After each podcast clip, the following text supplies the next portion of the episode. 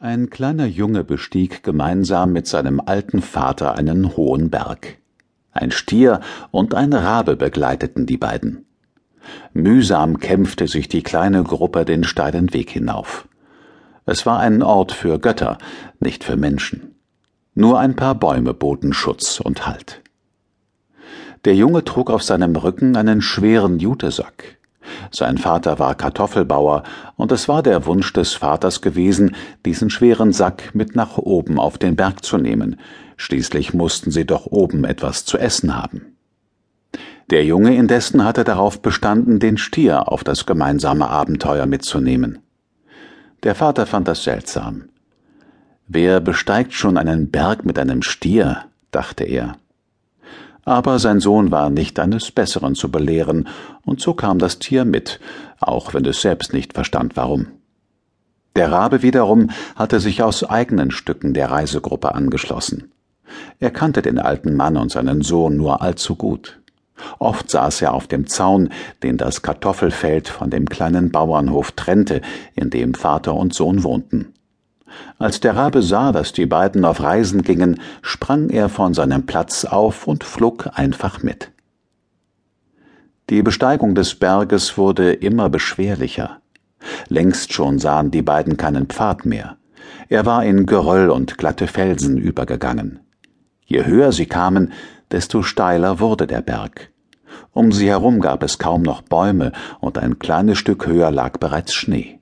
Und verräterisches Eis. Ich muss mich kurz ausruhen, keuchte der alte Mann und lehnte sich an den letzten Baum vor der endlosen Leere des Bergkamms. Der Stier schien froh über die Pause und blieb mehr schlecht als recht auf einem großen, rutschigen Felsen stehen. Der Rabe flatterte zu einem tief herabhängenden Zweig, und der Junge legte den schweren Jutesack behutsam auf den Boden. Seine Schulter schmerzte vom Tragen. Er massierte sie, während ihm der Schweiß von der Stirn tropfte.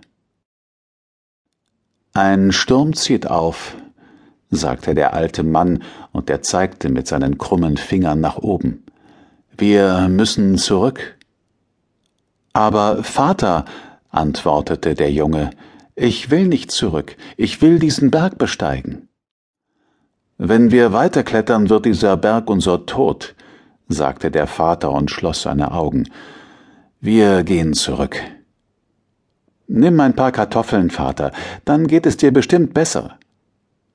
Der alte Mann antwortete nicht, nur schwach schüttelte er seinen Kopf.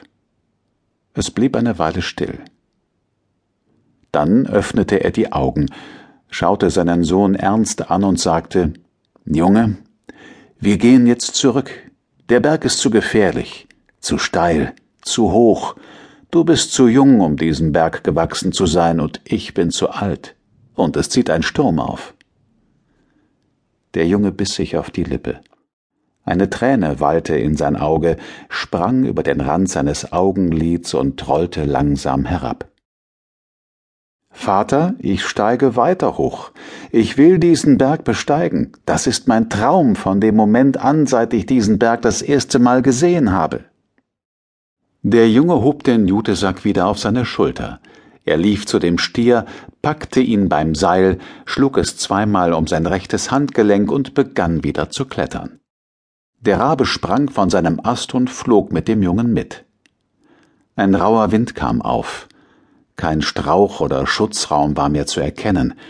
Wolken zogen am Gipfel auf wie die Verteidigungslinie einer belagerten Stadt, bereit, jeden Angreifer des Gipfels so tief wie möglich in den Abgrund zu werfen.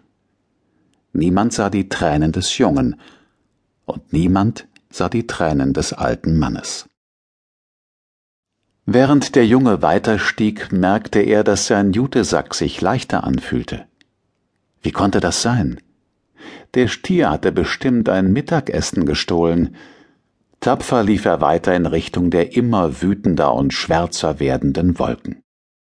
Der Sturm verschluckte ihn, verschlang ihn, als wäre er eine Kartoffel, die im Inneren eines Stiers verschwand. Der Junge ließ sich auf seine Knie fallen, um zu verhindern, dass er vom Berg herabgeblasen würde, und kroch weiter.